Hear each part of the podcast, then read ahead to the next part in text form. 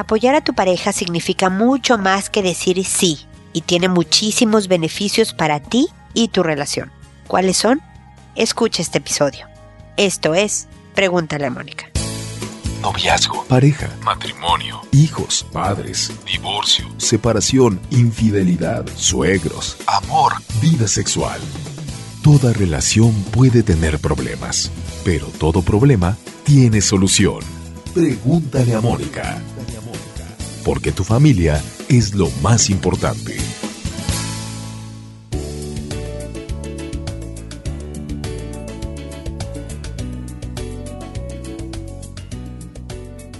Bienvenidos amigos una vez más a Pregúntale a Mónica. Soy Mónica Bulnes de Lara. Feliz de encontrarme con ustedes en este episodio, todavía con una muy mala voz gripienta, discúlpenla por favor, pero como siempre recordándoles que estamos en Facebook, Twitter, Instagram, dos libros que hablan sobre educación de hijos, eh, YouTube, de muchas maneras en la tele. De repente también salgo a punto de festejar nuestros 10 años de estar con ustedes resolviendo sus consultas y tratándolos de apoyar en esto de crearnos una buena vida, una vida feliz. Y parte fundamental de esto es el apoyo a nuestra pareja. No solo quiere decir decirle que sí a todo, eso no es apoyar a nadie. ¿No? El decir que sí aunque yo no quiera y todo eso es otro tema que no viene al caso. Apoyar a la pareja quiere decir compartir su entusiasmo por sus proyectos. Quiere decir ayudarla como persona a crecer, a ser mejor.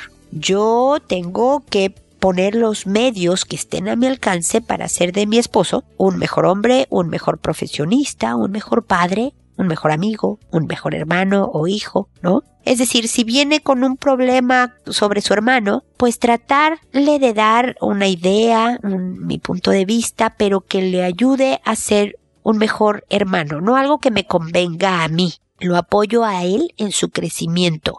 Si mi esposa viene con una idea sobre un proyecto de trabajo, que significa además, no sé, que entonces las tareas del hogar se van a ver afectadas, la convivencia con los hijos puede modificarse, yo me entusiasmo y veo la manera de poner recursos y medios a mi alcance, mi tiempo, mi interés, mi colaboración, todo, para que también ella pueda crecer en, otro aspecto que no sea solo como mamá y esposa, sino como mujer y profesionista y persona, ¿no? Eso es apoyar a la pareja. No se trata de que, ay, tú no me apoyas porque tú no le dijiste a tu mamá que no íbamos a ir este domingo. En un momento dado puede también significar eso, pero es, va mucho más allá. Es no solo hacerlo o hacerla sentir como lo más importante en nuestra vida, porque créanme, la pareja es lo más importante en nuestra vida, incluso, y lo, me voy a atrever a decirlo, más que los hijos pero siempre y cuando esta pareja sea el papá o la mamá de estos hijos, ¿eh? Siempre en este orden. ¿Por qué? Porque estos hijos se van a ir. Estos hijos son maravillosos, los adoramos como pocas cosas en la vida, pero traen su propio proyecto a realizar. Y lo sano es que un día empaquen y se vayan y nos vengan a visitar cuando se les pega la gana. Y lo único que nos va a acompañar y apoyar y querer y entusiasmar y hacerse viejo con nosotros es a quien tenemos a un lado. Entonces, qué importante es cuidarlo, esta relación. Y es por eso que es importante hacerle sentir al otro que son lo más importante, sin descuidar lo demás, pero también entusiasmándonos por quienes son como persona. Lo primero que nos gustó del otro fue este es, es, es lo que significaba como persona, su buen humor, su inteligencia, su manera de manejar las cosas, su toma de decisiones, es decir, características de él o ella como persona. Bueno, ayudemos a que este proyecto de persona siga floreciendo y creciendo también pidiéndole al otro que haga lo mismo con nosotros, que nos ayude a crecer. Y si mi esposo no entiende cómo yo soy algo más allá que mamá o esposa, ayudarlo con cariño, con paciencia, con persistencia, pero con firmeza también a entender que también soy mujer, que soy profesionista, que soy amiga, que soy hermana, que soy hija, que soy, ¿no? Todo este tipo de cosas y por lo tanto necesito de él para hacerme esta mejor persona en general. Y en la medida en que los dos crezcamos, nuestra relación va a ser increíble. Vamos a estar dos personas en crecimiento juntas, viendo, atestiguando toda la historia de vida de alguien que fue de menos a más. Y este es el valor que tenemos que rescatar y por lo tanto hay que apoyar a la pareja y que la pareja nos apoye a nosotros en un proyecto de vida que nos lleve verdaderamente a que toda esta aventura esté llena de felicidad. Y bueno, con esta introducción me voy directa a sus consultas que ustedes saben que son anónimas. El caso siempre es real, cambio todos los nombres de tal manera que su anonimato se proteja, se conserve, nadie sepa quiénes son ustedes. Los contesto por orden de llegada, eh, las consultas y bueno, leo todos los casos pero siempre me restringo a un máximo de 500 palabras. Eh, si me escriben ustedes más, edito el caso para que sea fácil de leer en el programa. Y sin más preámbulo, me voy con Paulina, que me dice, estimada Mónica, gracias por tu tiempo. Tengo un hijo de cuatro añitos. El padre de mi hijo y yo aún no hemos podido instalarnos juntos en una casa, por lo que él vive con sus papás y yo y nuestro hijo con los míos. Tengo una gran familia. Vivimos 11 personas en esta casa. Mi hijito comparte dormitorio con dos de mis hermanos, y aunque uno de ellos tiene seis años, tiene horarios muy diferentes. Por bastante tiempo acostaba a mi hijo en su cama, y lo acompañaba un rato hasta que cayera, pero constantemente tenía que salir de la habitación para pedir que no se gritara y no se hiciera ruido, ya que estaba tratando de hacer dormir a mi hijo. Mi hermano pequeño, el de seis, tiende a hacer un poco lo que quiere y mi madre muchas veces no logra acostarlo a una buena hora. Entonces cuando yo hacía dormir a mi hijo, mi hermanito entraba y hacía ruido. Por eso opté, desde este año, a llevarlo a mi pieza y que se quedara dormido ahí. Así peleo menos con que los demás no hagan ruidos y logro que mi hijo se duerma a una buena hora. Cuando se duerme, lo cambio a su cama. Él lo sabe porque se lo digo, pero suele pasar que en la mitad de la noche o en la mañana, seis de la mañana, por el ruido de los que se están levantando, vuelve a mi cama. Son pocas las veces que no sucede esto. Le tengo una hoja pegada en el muro donde le voy dibujando estrellas cada vez que logra quedarse en su cama, pero pienso que las veces en que esto ocurre es porque simplemente no se despierta a mitad de la noche. Mi duda es, ¿qué tan mal estoy haciendo al llevarlo a dormir a mi cama, aun cuando después lo cambie? Ya he hablado muchas veces en mi casa sobre el ruido y que se respeten los horarios, pero sinceramente no ocurre nada. Es una lucha sin sentido en la que la única que sale perdiendo soy yo con el desgaste. Tampoco puedo seguir reclamando ya que esta no es mi casa de por sí y mis padres me ayudan en lo que pueden, alimento y alojamiento. En la casa del papá pasa un poco lo mismo. Son solo cuatro personas con él en la casa, pero todos se acuestan tarde y gritan y hacen ruido a la hora en que mi hijo debe dormir. Ahí es más desgastadora aún, ya que no puedo alegar como si fuera mi casa. Tampoco puedo llevarlo a otro lugar más silencioso, ya que él duerme en una cama nido con su padre y no hay más piezas. Desde ya agradezco tu consejo. Mi querida Paulina. Tus circunstancias son muy particulares y como tal te daré algunas ideas. Lo primero es que tú imagínate que este no sea tu primer hijito de cuatro años. Todos los hermanitos menores conviven con problemas de este tipo, con ruido, con horarios distintos, con esto es el pan nuestro de todos los días, cuando hay más de un hijo en casa. Y es impresionante cómo los hijos se acostumbran a, dormir con ruido, con el ruido de la casa, el propio de la casa. Entonces, creo que sí te habías desgastado inútilmente porque no debería de importar. Si hay una fiesta rock and roll afuera de tu casa, el tratar de hacer dormir al pequeño lo va a acostumbrar, créeme. Los hijos se acostumbran a dormir en el coche, mientras suben y bajan gente porque tú estás recogiendo a los mayores en otro lado, bla, bla, bla, y demás. Entonces, no te preocupes de quitar el ruido. Ayuda a tu hijo a dormir a pesar del ruido y sobre todo cuando son tan pequeños y tan activos y se cansan tanto, lo vas a lograr. Ahora, yo creo que el que duerma tu hijito en la habitación de los hermanos suele hacer más confuso para todos los papeles, el rol de hijo tuyo y no hermano de los otros y demás. Y creo que el que tú te mantengas como la figura de autoridad y la mamá, que seguramente lo eres en todo esto, es importante. Más que llevártelo a tu cama, te voy a proponer una idea a ver tú qué opinas. En tu cuarto, pon su cama y pon una especie de biombo, cortinita, algo que separe las áreas a su zona, que sea su cuartito dentro del tuyo y tu cuarto. ¿Por qué? Porque de esta manera tú tienes, y luego estoy poniendo entre comillísimas, tu casita dentro de la casa de tus papás en donde tú estás administrando la, la vida a dormir de tu hijo y sus, ¿no? A lo mejor más adelante sus tiempos de estudio y sus tareas y tarara, diferente a las reglas del resto de la casa, que él funciona como tu hijo y no como hermano de los demás. Eh, y si algún día, y yo espero que sea lo antes posible, tú y el papá de tu hijo se casan, se van a vivir juntos y ponen tu casita y no el cuartito del niñito y tal y tal y tal, se va a entender que así como él tenía su pequeña área en esta casita, que es el, era tu cuarto, él ahora tiene su cuarto y como va a dormir en su propia cama dentro de tu cuarto, es más posible que se quede dentro de su cama toda la noche. Porque digamos que allí estás tú, ya no se va a valer irse a tu cama, síguele en su cama, pero tú estás lo suficientemente cerca. De tal forma que cuando te vayas a vivir con el papá de tu hijo, entonces él va a estar ya con el hábito bien integrado de dormir toda la noche en su cama. Y la transición va a ser más fácil, ¿me explico? Con respecto a la ida a casa del papá de tu hijo, no hay nada que hacer. Hagan lo mejor posible las circunstancias, no calles a nadie, acostúmbralo a dormir con ese ruido, en la cama, en la misma cama en la que duerme el papá y ni hablar. A la hora de que hagan este futuro juntos, las cosas van a retomar su propio eh, esquema, ¿ok? Ojalá eso sí lo apuren lo antes posible. Lo que mejor le hace a un hijo es tener a su papá y a su mamá bajo el mismo techo y, si es posible, todos juntos sin suegros, hermanos, cuñados, etcétera, en la misma casa. Así que ojalá se haga realidad pronto este proyecto de irse a vivir juntos. Mientras tanto, espero que las ideas que te solté te ayuden.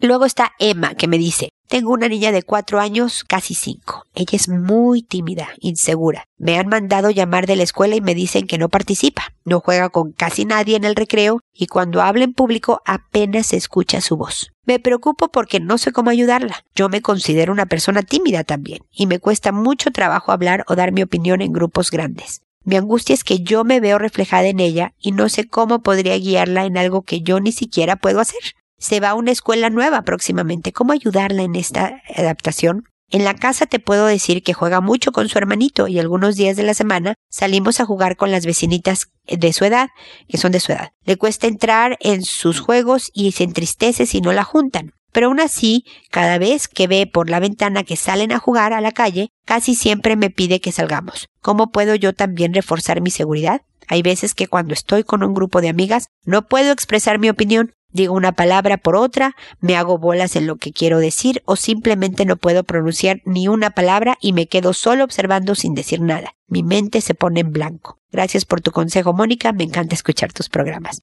Muchas gracias, mi querida Emma. Fíjate que cuando empezaba a leer tu correo y que me describías la timidez de tu hija, me preguntaba quién en casa era el tímido o la tímida, si tu esposo o tú, porque verdaderamente se aprenden modelos y hay cosas también de personalidad que vienen un poco heredadas, ¿no? Entonces, generalmente uno de la familia también es tímido cuando un pequeñito presenta estas características. Eh, voy a empezar contigo porque precisamente es tu ejemplo, tu modelaje de conducta, lo que será de gran influencia positiva en tu hija. Entonces, mi sugerencia, mi querida Emma, tienes tarea. Necesito que tomes un curso de oratoria. Los hay en todo país de habla hispana, estoy segura, de hablar en público, tal cual, oratoria. Búscalo en internet, inscríbete y ve. ¿Va a ser aterrador? Sí, pero es toda una experiencia de vida. No te va a pasar nada, te vas a equivocar muchas veces, vas a estar muy nerviosa, vas a tartamudear, te van a sudar las manos, no importa, hazlo de todas maneras. Verdaderamente te expone, te saca gradualmente, porque los profesores van enseñando paso a pasito a los participantes a hablar en público, te van enseñando gradualmente a salir al mundo con más firmeza. Así que de entrada, tu hijita es muy chiquita, si no te decía que la pusieras a ella también, ¿no? Pero a ti nada más te encargo eso. Vas a, reforzar, me decías cómo puedo reforzar mi seguridad de esta manera. Curso de oratoria, por favor. Después, con tu hija. Poco a poco es bueno que ella se vaya conociendo. Cuando ya tiene casi cinco años ya puedes hablar con ella y decir que pregúntale cosas. Por ejemplo, pon un ejercicio. Oye, hijita, ¿cómo te gusta ¿Cómo te diviertes más jugando? ¿Con muchas niñitas o con pocas niñitas? Haz de cuenta, con toda tu, tu salón, ¿no? Todas las de tu curso del, colegio o con las cuatro o cinco niñitas de tu colegio, algunas amiguitas o las que juegan en la calle. ¿Cómo te diviertes más? Ah, pues sí, es bien importante saber cómo nos divertimos más, si con mucha gente o con poca gente, dependiendo de la respuesta que ella te diga. Es decir, ayúdala a ir conociendo cómo ella se siente más cómoda. Número uno. Número dos, o sea, las conversaciones es mi punto. Número dos, no solo que salga a jugar en la calle. Organiza algún tipo de plan para que estas niñitas que están en la calle vengan a tu casa. Organízales, no sé, cada semana, cada 15 días, una tardecita de película en donde vean sentadas en el suelo. Yo me acuerdo que a mis hijos les hacía esto, ¿no? Les ponía un mantel en el suelo, movía muebles, ¿no? Y bueno, eso era los viernes en la noche y comían pizza. Era pizza night, la noche de la pizza. Y, y, veíamos una película en el suelo con platos desechables. Ellos creían que el plan era para ellos, en realidad era para mí, para yo no tener que cocinar ni lavar platos, por lo menos un día a la semana, ¿no? Pero esa es otra historia. Pero tú puedes organizar a media tarde con palomitas, ver una película, ¿no? Palomitas, juguito, ver una película, un, o jugar un juego de mesa, o armar rompecabezas o colorear, no, pero un, un plan estructurado, casi casi con horario, para que estas niñitas vengan. Conforme ella conviva más con ellas, se va a hacer más parte del grupo y por lo tanto se va a sentir más integrada negocia con ella a que participe, levante la mano y diga algo una vez al día. No me importa que apenas escuche su voz, que una vez al día y avísale a su maestra, avísale a la profesora, ¿sabes qué? Quedé con ella que una vez al día va a alzar la mano y va a participar y me va a venir a contar en la tarde. Así que te pido que si no alce la mano, tú le preguntes una vez al día algo para que conteste. Si no le escuchas, pues haz un esfuerzo. No le digas que grite, no le hables de su voz, nada más pídele que participe de tal forma que tenga este pequeño ejercicio en que se desafíe este hablar en público también todos los días. Y lo dejemos hasta ahí, mi querida Emma. Estas son las pequeñas tareitas. Cuéntame qué opinas, cuéntame si las pones en práctica, cómo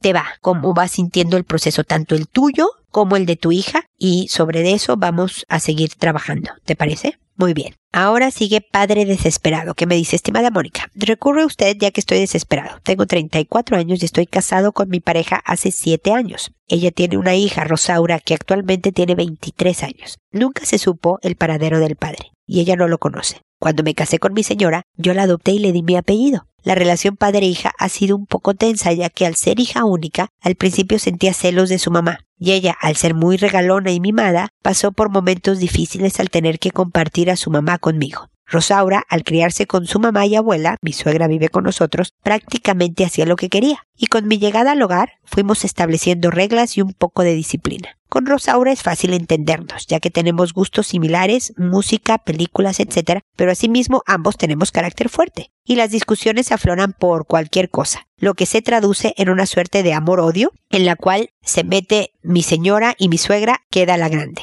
Mi gran problema es que desde hace una semana me entero que mi hija tiene novio y además tienen relaciones sexuales, lo cual me tiene al borde del colapso. Si bien yo entiendo que es perfectamente normal que una chica de 23 años tenga novio, mi hija tiene una personalidad de una niña de 18 años. Y la sola idea de que un tipo de 29 años es la edad del novio ponga sus manos encima de mi hija me tiene a punto de comprar un arma. Dentro de toda la vorágine de emociones que siento, aún soy capaz de darme cuenta que lo del noviazgo es totalmente lógico, pero la inexperiencia de mi hija en estos temas me lleva a querer poner una serie de límites y reglas que si bien para una situación normal parecerían retrógradas, creo que en mi caso son necesarias. Creo que dentro de todo soy capaz de lidiar con lo del noviazgo y todo, pero no con que mi hija se quede fuera de casa por mucho que tenga 23 años. Es por eso que recurro a usted. Necesito una opinión profesional e imparcial, ya que esto, además de tenerme los nervios de punta, me está generando serios problemas con mi señora, quien se lo toma con más calma, agradeciendo de antemano por su ayuda. Lo primero que tengo que decir, padre desesperado, es que cómo me encanta que esta es tu hija y estar reaccionando física, emocional y psicológicamente como un verdadero padre, lo cual demuestra que no importa quién fue el padre biológico, en un momento dado la madre biológica en un momento dado. Nuestros hijos pueden crecer en el vientre, en el caso de una mamá, o en el corazón, en el caso de ambos papás, mamá y papá, en caso de una adopción o algo así. Así que estaba yo verdaderamente conmovida oyendo cómo tienes ganas de hasta comprar un arma en un momento dado. Espero que solo sea pensamiento fantasioso, obviamente, ¿no? Pero te entiendo, te entiendo todo lo que me dices y mi siguiente petición, mi querido, eh, bueno, no te he pedido nada, pero te pido que si oíste esto por primera vez tú solo, invites a tu señora a escuchar mi respuesta. Yo no te conozco, no conozco a Rosaura, tu hija, no conozco a tu señora ni a tu suegra, no conozco a nadie. Yo me voy a basar mis respuestas en lo que es mi experiencia profesional como psicóloga especialista en temas de pareja y familia, en mi experiencia personal como madre ya de hijos también adultos. Mi hijo mayor está por cumplir 24 también. Y la historia y haber escuchado y tratado a miles, ahora ya son miles de personas a través de este podcast y a través de mi consulta personal. Leer estudios y bla, bla, bla. ¿Ok? Doy medio mis referencias para que tu señora sepa que no estoy hablando sin conocimiento de causa. La edad cronológica no nos dice mucho de una persona. Hay gente increíblemente inmadura de 42 años y hay gente muy madura de 20. Depende de muchos factores. Entonces, el que tenga 23 no necesariamente nos garantiza madurez, capacidad de análisis, decisión crítica, etc. Eso es por un lado. Por otro lado, el tema sexual es bien delicado. La verdad es que hoy por hoy lo damos como algo más superficial, algo que implica menos para la persona el tener relaciones sexuales. Por eso existe lo que son los amigos con derecho y el sexo casual y una serie de cosas, pero la verdad es que el sexo, en mi experiencia, en los estudios, que bla, bla, bla, lo que ya les dije, es entregar más allá que el cuerpo obviamente. Y más en el caso de una relación de noviazgo como es el caso de tu hija con su novio de 29 años. Entonces, el haber, no sé hace cuánto tiempo de relación empezó a ser ya sexual, pero el haber dado ese paso sin haber seguido otros de mayor tiempo para un mayor compromiso, una mayor comunicación, un mayor conocimiento del otro, etcétera, etcétera, pone en riesgo la relación misma y tu salud emocional. La relación misma porque se centra totalmente en el sexo. Resulta que ya no queremos hablar. Acostémonos, ¿no? Es divertido, se siente muy bien, acostémonos. Y se deja de conversar muchas veces por tenemos poco tiempo, hay que aprovechar, tengamos relaciones y dejas de conocer a la persona. Y tú emocionalmente, porque si llegas a terminar con esa persona, pues sentiste que entregaste, te entregaste ahora sí que en cuerpo y espíritu al otro. Y no funcionó. Y si vuelves a tener una relación otra vez y tienes relaciones sexuales con esta nueva relación y vuelve a no funcionar, te van lastimando de tal manera que te vuelves muy cínico en el amor, muy irónico en el amor. Ya no le crees a nadie que te diga que te quiere. Entonces, por lo tanto, hay que cuidar esta parte de la entrega total con mucho más cuidado. Entonces, es por eso que hay que irse con manos un poco más frías, digamos, al asunto. Ahora, tu hija tiene 23 y es un adulto.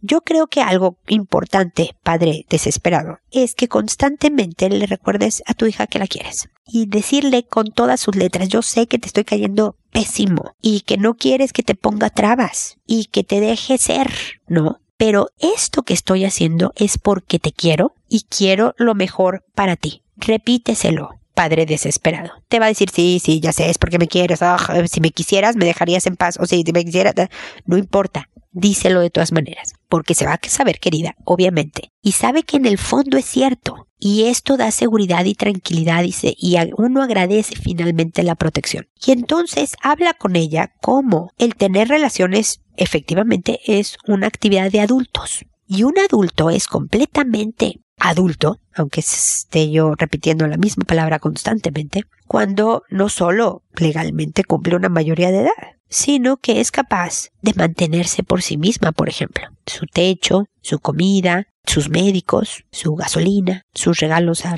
¿no? a las amigas que cumplen años, etc. Que cuando por más edad adulta tenga un hijo, pero vive en casa de los padres, todavía está siendo subvencionado por los padres. Parte de a ver, yo con mucho gusto te estoy pagando esto y esto y esto y con mucho gusto te, ¿no?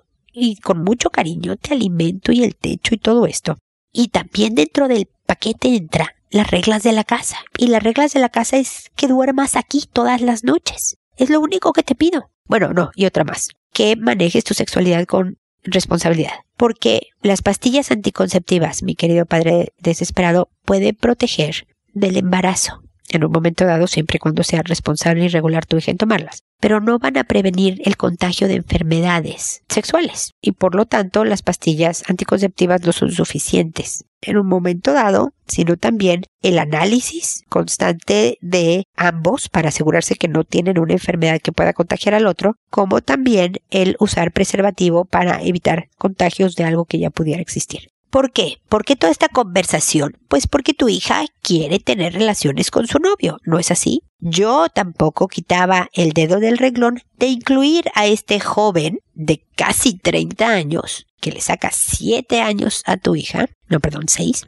y leerle la cartilla y decirle, a ver, me parece muy bien que los dos sean adultos, pero esta, esta es mi perspectiva de vida. Un adulto hace antes de tener relaciones. Y una relación está en este nivel antes de tener relaciones o de pasar la noche fuera. Y a mí no me gusta que Rosaura pase la noche fuera de la casa y ella vive en la casa y es hija de casa todavía. Así que te voy a pedir, por favor, Juan, o como se llama el novio, que la traigas a una hora máximo a esta hora. Y si van a salir de fiesta, máximo a esta hora. Estas son las reglas de esta casa tu esposa puede entrar en pánico y decir es que la vas a empujar a que se vaya de la casa. Es que cómo puede y, y es posible, señora. No, no quiero, entiendo sus temores. Entiendo el tratar de ver esto de las relaciones de pareja ahora distintas a como a lo mejor eran hace 30 años. Pero también estoy segura de que usted quiere lo mejor para su hija y cuidarla y, y que cuando tome una decisión de irse lo haga con mayor conciencia. Y todo esto es en esa intención. Y si le dicen a Rosaura las cosas tal cual, eh, hija, al tener esta conversación, créeme que lo que me apanica es que tú digas, ah, pues empaco y me voy ahora mismo a vivir con Juan, porque ustedes. Y la verdad es que no queremos eso. Lo que queremos es que te tomes el tiempo para pelotear ideas sobre la relación, que nos uses a nosotros para, oye, ¿tú qué opinas? Y esto me gusta y esto no me gusta y estamos acá y estamos allá y que verdaderamente te podamos guiar y orientar y apoyar hacia que tú hagas con Juan o con quien finalmente sea una relación increíble que dure toda la vida, bla, bla, bla, bla. Trátenla como un adulto, hablándole con toda la claridad, con toda la cercanía de sus realidades, de sus miedos, de sus preocupaciones y demás. Pero el poner límites le hace bien a esta hija. El poner, por muy adulto que sea, no vamos a financiar nosotros tus relaciones sexuales o no vamos a facilitar tus relaciones, eh, no le quita nada. ¿no? Toda proporción guardada cuando mi hija empezó a fumar, tristemente a los 16 años. Obviamente le dije que no me parecía, que no era sano, de, verdad. Y entonces le dije, sabes que en la casa no vas a poder fumar. Enfrente de nosotros no vas a poder fumar. No porque yo piense como pensaban mis abuelos, por ejemplo, que alguien fumara frente a mí, un joven, es una falta de respeto. La verdad es que yo no lo veo como una falta de respeto. Lo que yo quiero, hija, es ponerte todos los obstáculos posibles para que fumes lo menos posible. Así que, que si no puedes fumar en la casa o frente a nosotros, pues tu consumo de cigarros va a ser menor a que si en la casa hubiera carta libre. Y esto es porque te quiero muchísimo, porque tus pulmones son perfectos y siento que los vas a echar a perder horribles si sigues fumando. Pero no puedo estar contigo 24/7 para ver cuándo fumas y qué fumas y cuánto fumas, ¿no? Y cuando le hablas con a los hijos con la carta abierta de tus temores, de tu intención, de por qué lo haces, pero que además es por puro amor, no les encanta la idea, pero lo entienden. Así que espero que estas ideas, Padre Desesperado, te ayuden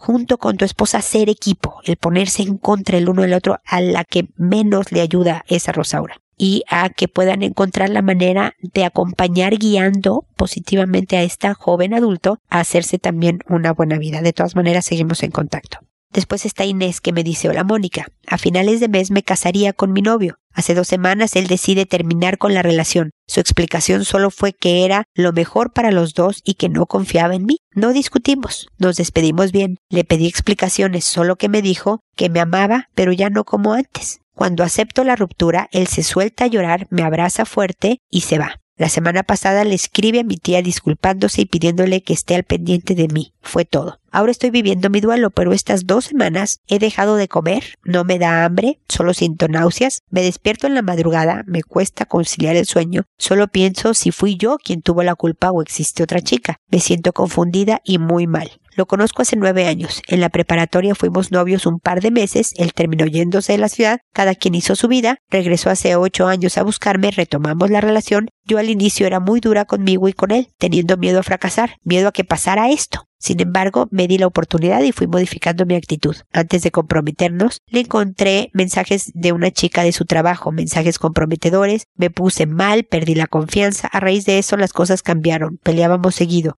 Llega un punto donde ninguno de los dos confiaba, sin embargo seguíamos con casarnos. La última noche que nos vimos hablamos acerca de esto. Dijimos que los dos volveríamos a confiar, etc. Después me llamó y me pidió una semana, se la di, regresó y terminó la relación. Nuestra relación fue solo vernos los fines de semana y en la semana era solo por teléfono por cuestiones de trabajo. Mónica, no sé qué me pasa. No sé si la culpa la tengo yo, él o los dos. Quisiera buscarlo, su ausencia es demasiado grande. Ayúdame, he bajado mucho de peso en estas dos semanas. He entrado en crisis emocional, me siento como una fracasada. ¿Qué puedo hacer respecto a esto? Mira, Inés, lamento muchísimo que estés tan, tan, tan triste. La verdad es que con esto la alimentación se vuelve un círculo vicioso. No comer da náuseas y las náuseas nos dan ganas de no comer. Así que ponte un régimen de cinco comiditas al día. No me importa que no tengas hambre, Inés. La verdad es que el apetito, si llega o no llega, es otro asunto. De cinco cositas chiquitas. Desayunas un sándwich y a las dos horas te comes un yogurt y unas nueces y a las dos horas te comes un pedacito de pollo, ojalá con algo de ensalada y a las dos horas te comes, me explico, poquitos para no forzarte tanto, pero que entren los nutrientes a tu organismo.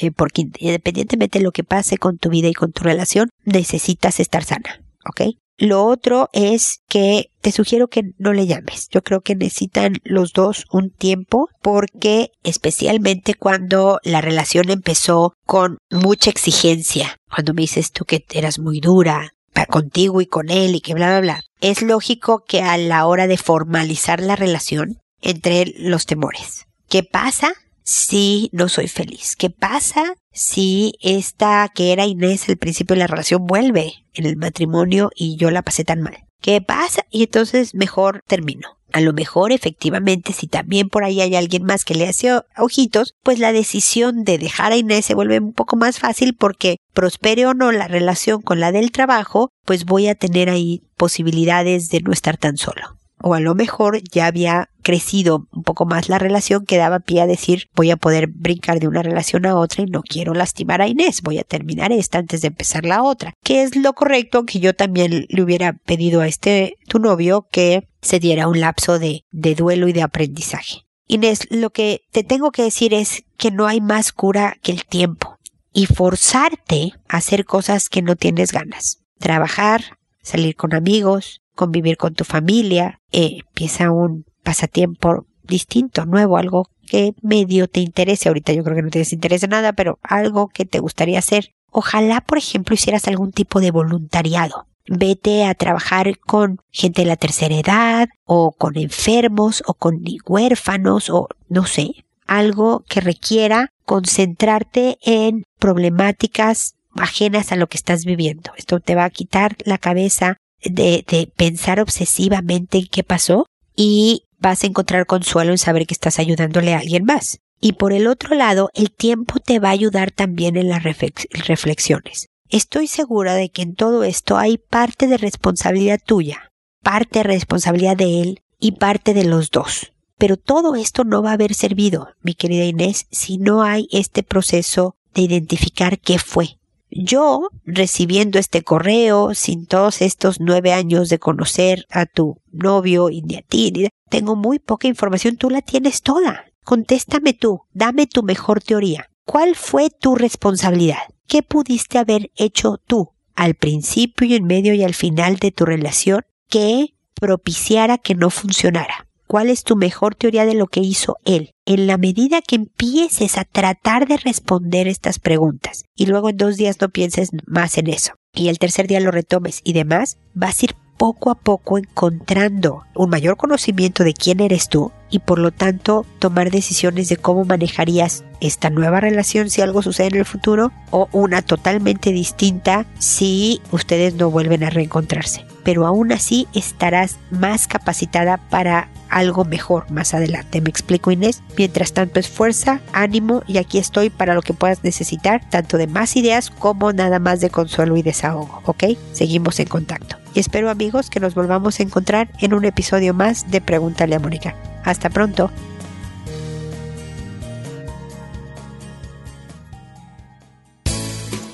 ¿Problemas en tus relaciones? No te preocupes, manda tu caso, juntos encontraremos la solución. www.preguntaleamónica.com Recuerda que tu familia es lo más importante.